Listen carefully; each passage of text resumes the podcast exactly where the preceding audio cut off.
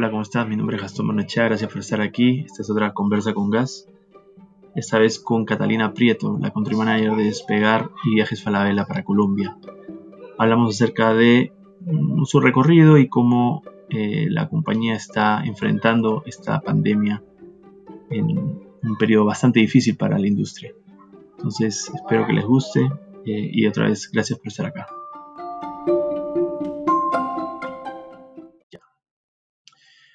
Buenas tardes, noches, días, no sé en qué momento estás viendo esto. Muchas gracias por estar aquí en otra conversa con Gas. Hoy tengo el gusto de poder reencontrarme con una gran amiga quien conocí en Banco Falabella, ella siendo mi vecina de puesto.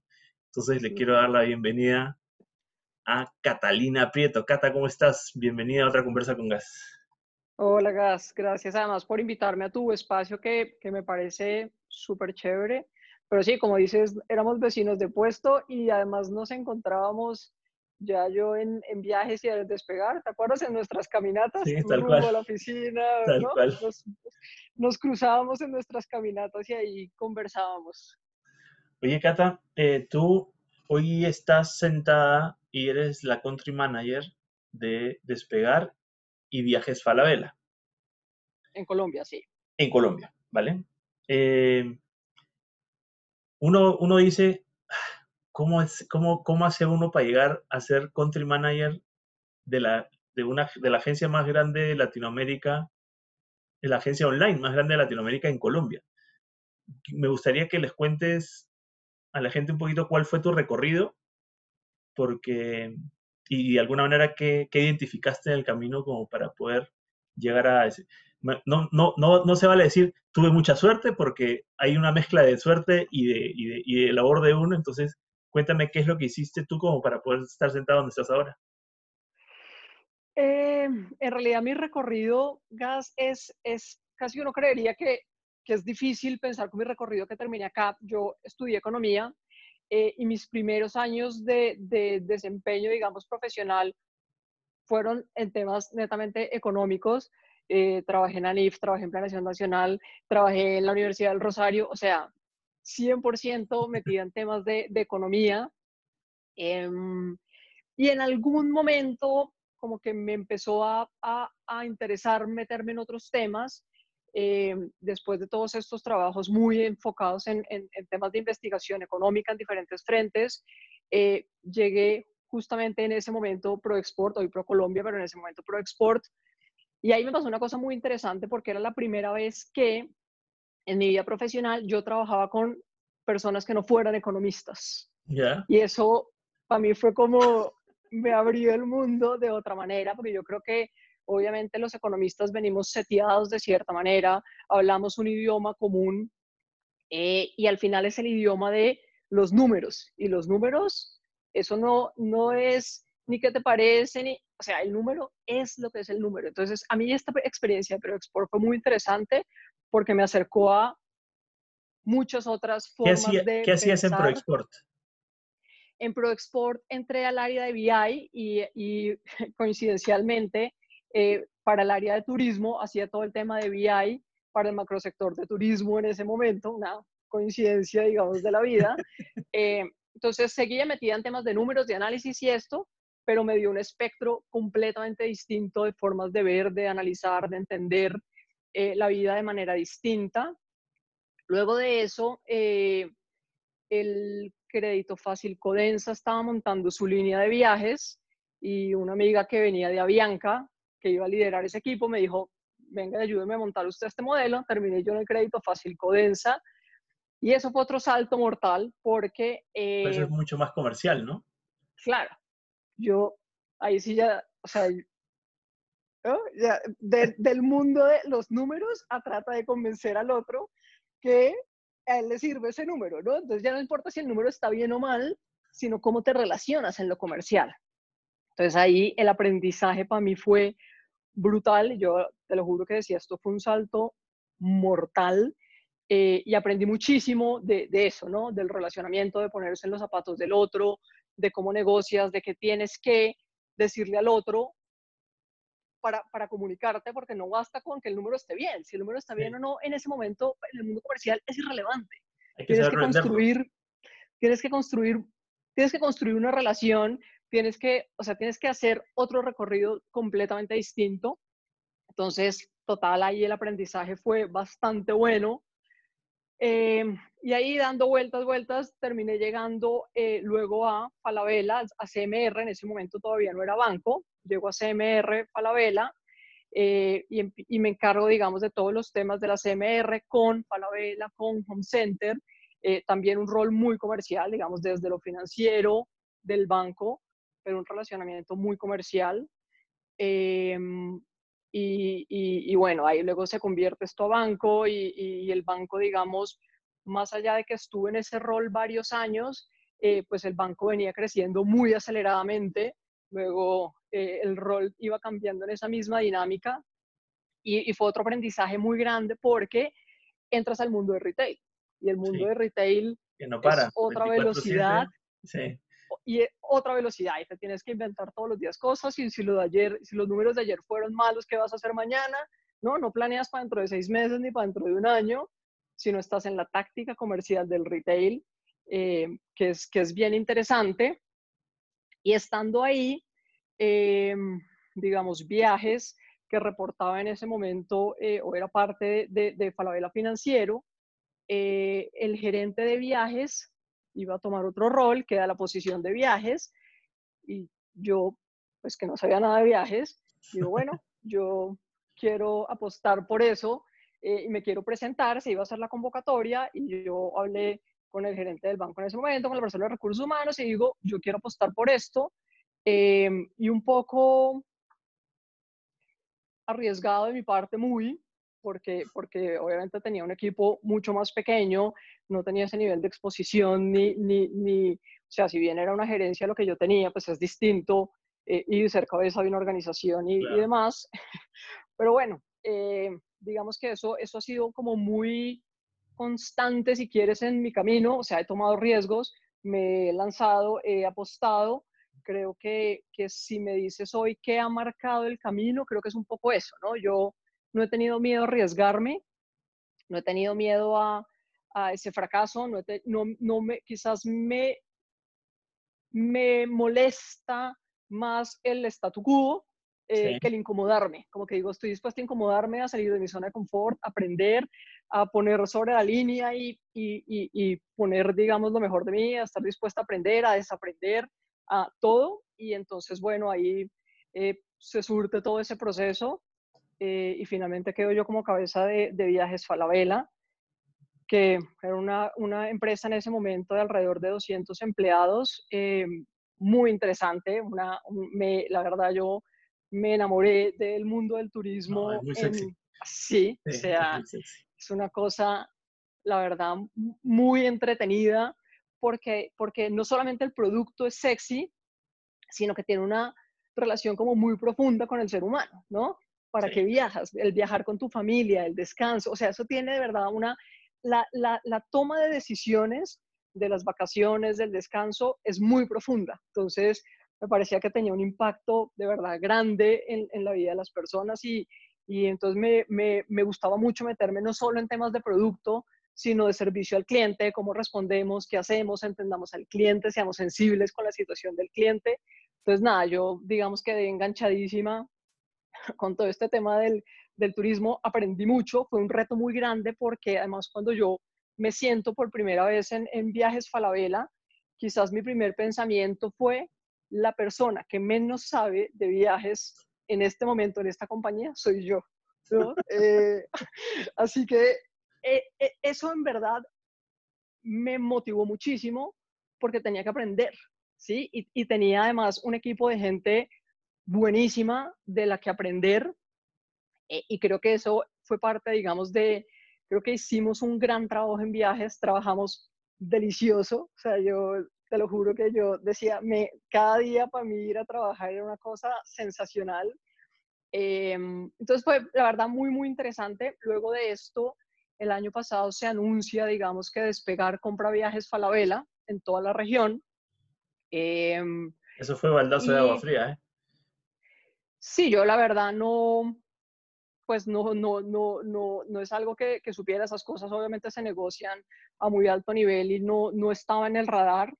Eh, así que fue baldado de agua fría y no porque, porque de alguna manera eh, nosotros como Viajes Falabella, pues no éramos core de el negocio financiero y aquí de alguna manera como eres el core de negocio, ¿no? Vas, vas a la compañía líder en Latinoamérica, eres el core de negocio, luego esto nos va a potenciar muchísimo eh, entonces, un, poco de, tristeza de dejar de, pertenecer al mundo Falabella, pero por el otro era abrir un universo de posibilidades en el tema de el mundo del turismo y la tecnología, que era algo que obviamente viajes venía un, poco rezagado, por no decir muy rezagado. Entonces aquí era como rápidamente cerrar esa brecha tecnológica eh, y tener la opción de, digamos, de estar no solamente en el core de negocio, sino que en la compañía líder en Latinoamérica.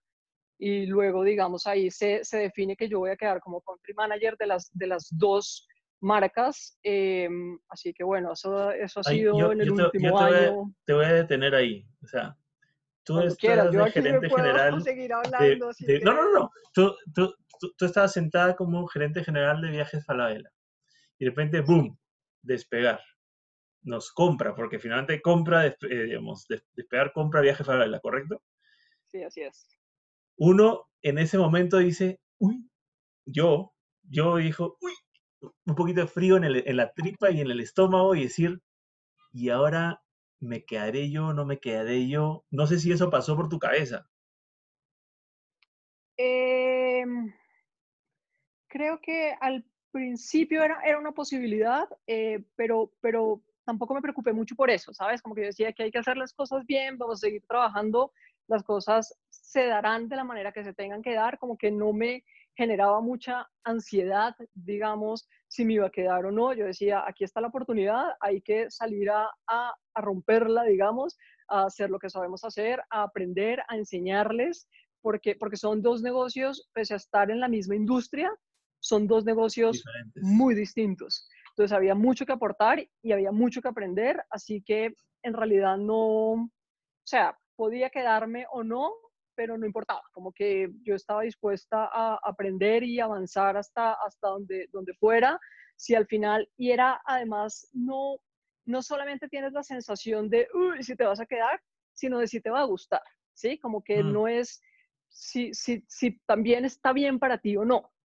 no es solo como si el otro te quiere, eso es casi como un matrimonio, como que claro. tiene que funcionar de los dos lados, o si no, no, no, no tiene mayor sentido. Y yo creo que para los dos lados funcionó y ahí, digamos, se, se me ofrecen, digamos, mantenerme eh, como country manager y yo, pues, obviamente, eh, estaba feliz y para mí era seguir aprendiendo y seguir metida en, en ese mundo del turismo, así que ya eso ha sido así más o menos este último año. Y, y, ese, y ese mundo del turismo hoy completamente golpeado por este bichito llamado COVID-19. Sí. ¿Cómo, cómo, ¿Cómo han hecho el coping? ¿Cómo, cómo, cómo, se han, ¿Cómo han reaccionado? O sea, finalmente porque nadie viaja y tú eres una agencia de viajes. Sí. Eh, eh, no, ha, sido muy fuerte. Obviamente está, está el tema completamente paralizado. O sea, la contracción que nosotros tenemos es de alrededor del 99%. O sea, eso y paralizado es, es más o menos lo mismo. Entonces, no, no vendemos, pero eh, yo creo que desde el momento, a ver, esto para nosotros empezamos a sentirlo muy fuerte desde principios de marzo. Claro. Porque ya en marzo, obviamente, eh, se estaban cerrando los aeropuertos en Asia, empezaba a crecer fuertemente la pandemia en Europa, eh, empezaban a cerrar aeropuertos en Europa, entonces incluso antes de que llegara eh, como tal a Latinoamérica o a Colombia. Tú ya sentías esos estragos, obvio. Nosotros ya sentíamos que las ventas venían desacelerándose mucho eh, y hemos tenido muchísimo trabajo. Esos primeros, si quieres, días cuando los gobiernos en Latinoamérica empiezan a anunciar el cierre de aeropuertos en Latinoamérica. Y sin coordinarse, ¿no? No, esto era, eh, los, aeropuertos, los, países en general decían, vamos a cerrar en dos días o en tres días. Eh, y los aeropuertos en Europa también estaban cerrando. Entonces, como que en ese primer momento nuestro foco es cómo traemos la gente de vuelta a sus casas antes de que cierren todo, ¿no? Eh, entonces, nuestro foco total era tratar de contactar pasajeros, tratar de subirlos en un avión, tratar de traerlos a casa lo más pronto posible. Y fue terrible, porque, porque además no es fácil contactar pasajeros que están en destino. nosotros sabíamos que habíamos vendido, obviamente, pero no si la gente había vuelto, no había vuelto, se había cambiado el tiquete, si había tomado otro vuelo, si quería volver, si no quería volver. Había gente que contactábamos y la gente decía, no, yo me voy a quedar en Europa. Entonces, bueno, esas primeras semanas, eh, y, y, pues además venía por país, primero Argentina, después Perú, después Colombia, entonces era como foco total tratar de traer la gente a sus casas, ¿no? Y mientras eso, obviamente teníamos una creciente cantidad de llamadas de gente diciendo cancele, cancele, cancele, cancele mi viaje, pero eh, obviamente había que definir prioridades. Y nuestra prioridad en ese momento era cómo traemos la mayor cantidad de gente posible a su casa. El que no ha viajado, lo solucionamos. Ya fue, sí, claro. ¿sí? Em, y obvio, entonces ahí tienes cancelaciones de marzo, de abril, de mayo, de junio, de julio, de agosto. Cada mes vas trayendo un montón de cancelaciones. Entonces hemos tenido muchísimo trabajo de cara a tratar de solucionar estos temas, pero además no ha sido fácil solucionarlos y, y Gas, tú trabajaste, digamos, de, de este lado eh, y sabes que esto requiere muchísima coordinación, ¿no? Entonces, em, las políticas en ese momento todavía, pero, pero empezando la pandemia, eh, todo era incertidumbre, no sabías cuánto iba a durar, no sabías... Eh, no, al principio decían dos semanitas, listo. Claro, un mes, sí. ¿no? Listo, vamos a estar un mes. Sí, Entonces la gente, no sé, en marzo, si tenías cancelaciones de abril, todavía no estaban flexibilizadas, por ejemplo, las políticas de abril. Entonces no podías cancelar abril porque si no se le, eh, o sea, lo que estaba en el sistema era cobrarle al cliente la penalidad. Entonces le decíamos a los clientes, no, todavía no se puede cancelar porque si no va a tener penalidad, espérese que esté más cerca de la fecha. Eh, entonces ha sido, han sido cuatro meses de gestionar cancelaciones, reclamos. Eh, yo te contaba antes, incluso teníamos muy al principio de la pandemia las aerolíneas podían llegar a cambiar sus políticas todos los días. No. Entonces había que estar actualizando cuál era la política de cada aerolínea cada día y la política aplicaba además para ese día. Si el cliente llamaba a cancelar el día siguiente, ya no era con esa política, era con otra. Entonces fue la verdad muy estresante. Yo creo que los primeros meses, si quieres, no, no había horarios, no había día, o sea, para mí daba lo mismo un domingo que un lunes que un domingo, a las 6 de la mañana que a las 12 de la noche. Esto era un volumen y una cantidad de trabajo, de contactar proveedores, de hacer mil cosas para tratar de entender qué iba a pasar después, ¿no? Cómo iba a manejar este hotel esto, cómo iba a manejar el destino. Eh, cuando nosotros estábamos, por ejemplo, como en mayo, junio, algunos hoteles en Europa ya empezaban a abrir. Entonces había que cancelar y el hotel decía, pero cancelar porque si yo estoy abierto, ¿no? O en otros destinos como en México que no cerraron. Entonces lo mismo, en ese destino te pasaba que el hotel decía, pero ¿por qué no te voy a eximir de la penalidad si yo tengo el hotel abierto? Entonces ha sido un tema muy fuerte de, de, manejo de clientes, de, de, administración del tema de proveedores.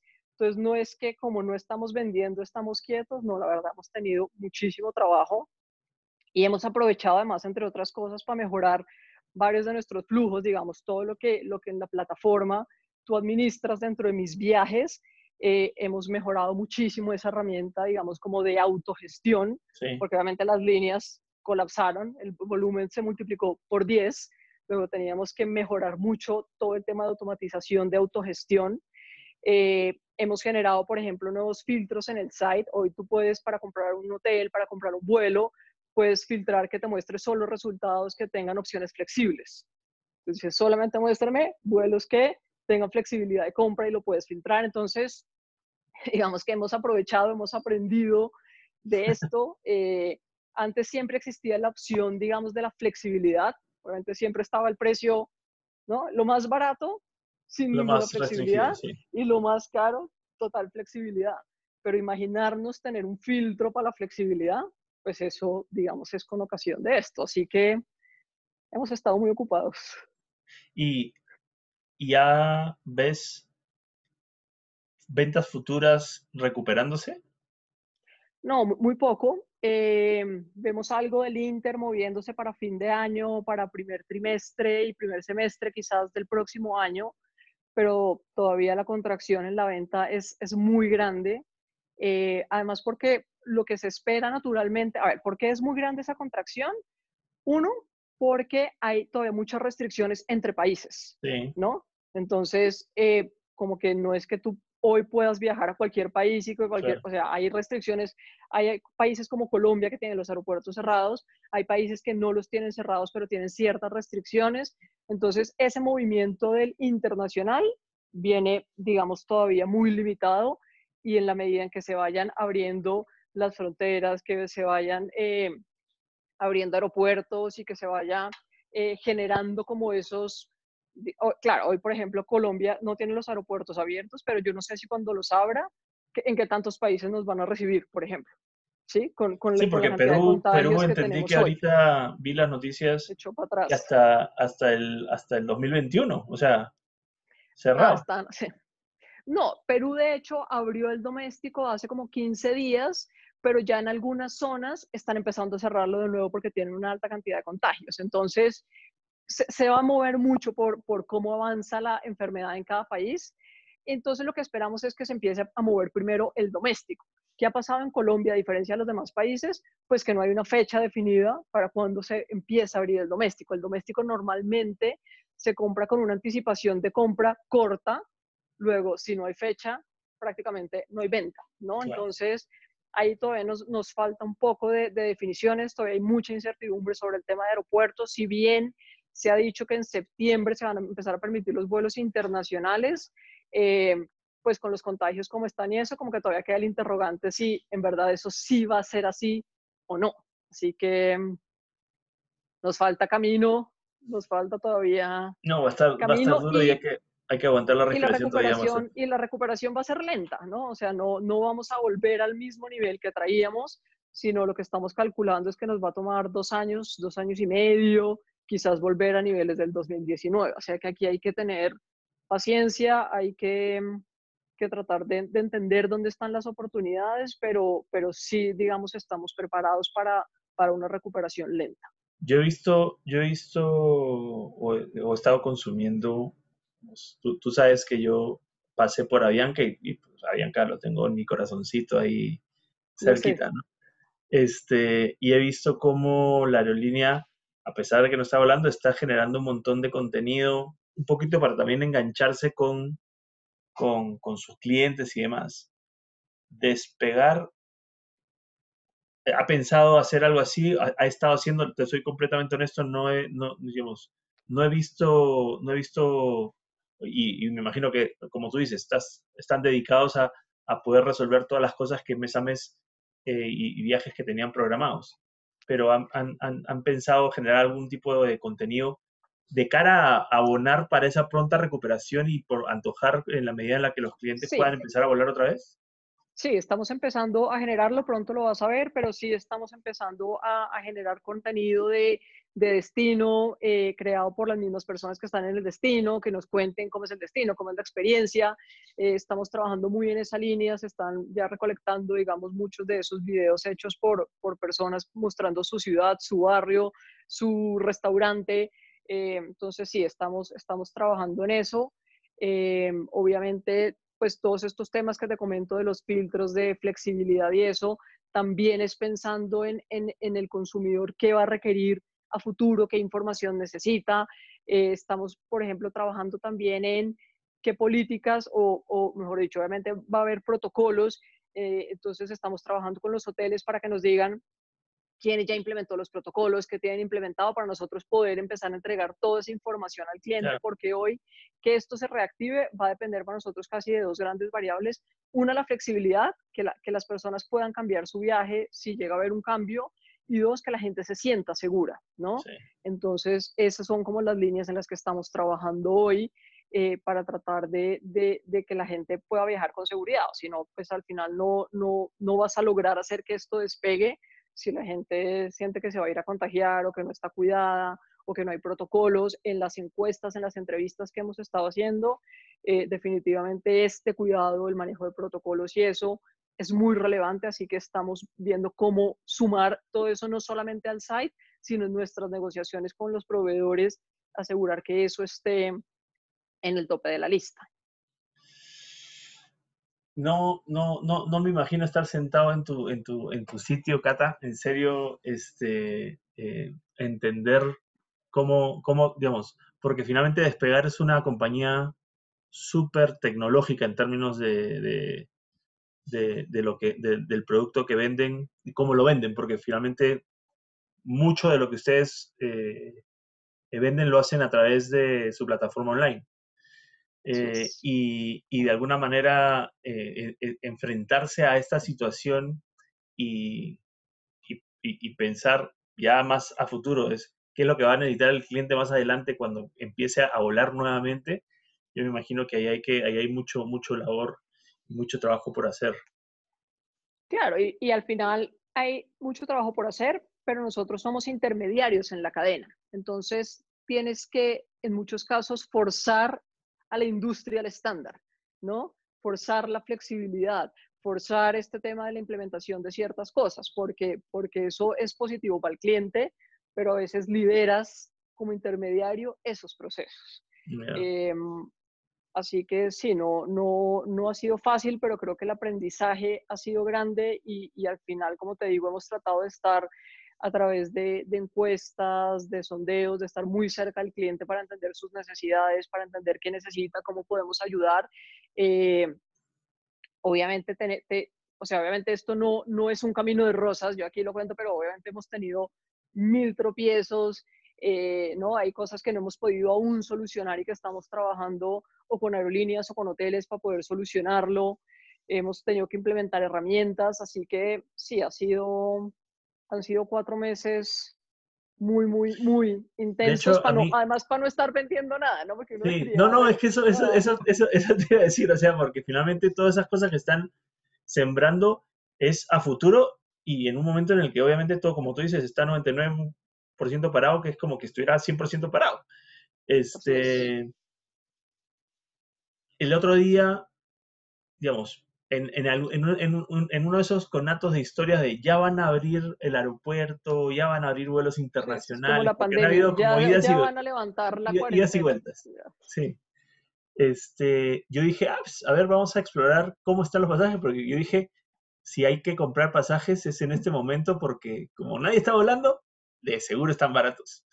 Eh, y me llama mucho, y me, y me, llamó mucho la atención porque empecé a buscar en, en, en, tu, en tu página y de repente me, me, contactan y dicen, mira, si quieres, podemos agendar una, una, una videoconferencia y yo te asesoro. Y yo, ve, o sea, videoconferencia, una agencia, dije, bueno, sí, están evolucionando y están aterrizando las cosas. aquí ya tengo ya el teléfono de la, de la, de la, de la, de la asesora que nos atendió y para cuando tenga, y ahí lo tengo, la, le escribo yo, venga, conectémonos y busquemos juntos y, o sea, y ella mostrándome La, o sea, la pantalla y todo, me pareció muy, muy chévere la experiencia, la verdad. Muy bacán. De viajes. de viajes, de viajes. Sí, sí, sí. Sí, la verdad, eso, eso fue una de las, de las primeras cosas que, que también decíamos, obviamente la gente, si llegaran a levantar la cuarentena, eh, probablemente la gente no va a querer, lo primero que va a querer hacer no es ir a meterse en un centro comercial o visitar un punto de venta. Y nosotros pues tenemos asesores de venta. Eh, entonces, un, poco la conversación que teníamos en ese momento con el equipo es, lo que es una realidad es que es, este tema del, del confinamiento y del distanciamiento social generó este tipo de cosas, ¿no? Eh, y acercó muchos, digamos, ya las usábamos porque además trabajamos en estas compañías que, pues, que te conectas así con regularidad, no con tanta regularidad, pero con regularidad. Pero hay mucha gente que ni siquiera lo había usado y ahora, ¿no? Pues entró, digamos, al mundo de la tecnología y de, y, de las, y de las llamadas y de las videoconferencias y la videollamada y demás. Entonces decíamos, ¿por qué, ¿por qué no? O sea, está el asesor, le puede prestar la misma asesoría, eh, pero, pero en, en, eh, a través de, la llamada. Entonces lanzamos ahí el, el, asesor virtual, creo que, creo no, fuimos la primera agencia, digamos, presencial en, en lanzar el asesor virtual. Eh, hoy ya, ya varias otras agencias, digamos, lo han sumado, pero nosotros creo que fuimos pioneros en eso. Eh, con mucho éxito, además lo lanzamos y no sabes la cantidad de citas que tenemos, la gente se mete, programa su cita, eh, se le explica todo, se le muestran los temas de Europa, los mapas, o sea, casi como si no se necesitara en realidad el punto de venta. Entonces ha sido, ha sido muy bueno y como te digo, gente de todas las edades, o sea, eso no, no es para jóvenes ni mucho menos. Yo creo que la tecnología y esto nos ayudó como un poco a romper esa, esa barrera tecnológica y a perderle un poco de, de, miedo a ciertas cosas en Internet. Yo creo que eso ha sido una cosa positiva y que además creo que es, es una de las tendencias, digamos, que, que, llegó para quedarse. ¿no? Las compras online, la, la, el, hacer este tipo de, de, cosas, yo creo que es algo que llegó para quedarse y, y creo que incluso tú que estás en el mundo financiero, creo que pueden haber visto un incremento muy importante de transacciones, de cosas que, que, antes la gente prefería ir al banco a hacer y ya se rompieron muchas de esas barreras. ¿no? acelerado muchísimas cosas. Oye, Cata, se nos fue el tiempo, pero como volando. Este... Sí. Sí, señora. El tiempo. Oye, te agradezco mucho el espacio, la verdad que ha sido bastante rico reconectarme un poquito con este mundo de los, de, de los viajes, las ventas de aerolíneas y demás. Este, espero que esto se recupere pronto y que podamos ver a despegar y a viajes ya operando full como antes y ser los líderes como siempre han sido. Sí, ojalá, nosotros listos para, o sea, estamos listos para pa empezar, para vender eh, gracias por, por, el espacio, gracias por el tiempo. Como te decía al principio, me parece que estos espacios son, son interesantes porque yo no había visto un espacio como este y creo que, que al final hay temas que son comunes o que a la gente le interesan y esto es como verlos quizás desde otro ángulo. Así como, una mosca, como una mosquita en la pared, sí. Te felicito por el espacio porque me parece que, lo, que, es, que está súper bien, que encontraste una, una, una forma de acercar a la gente y de contarle cuentos muy interesante. Muy tú, felicitaciones. muchas gracias, Cata. Oye, nada, bueno, este, muchas gracias y espero que podamos coincidir y hablar de otras cosas para, en, en otra oportunidad. Ojalá así sea. Te mando un beso. Cuídate, chao. Cuídate, chao.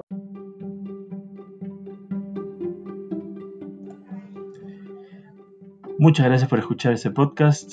Ya sabes, si quieres ver este podcast y ver el video de esta conversa, puedes encontrarme en YouTube, en Gastón Barnechea, en LinkedIn igual y en Instagram en gbarnecheah. Por favor suscríbete, yo te lo voy a agradecer mucho y espero que esto te haya servido de algo. Un abrazo, nos vemos en la próxima.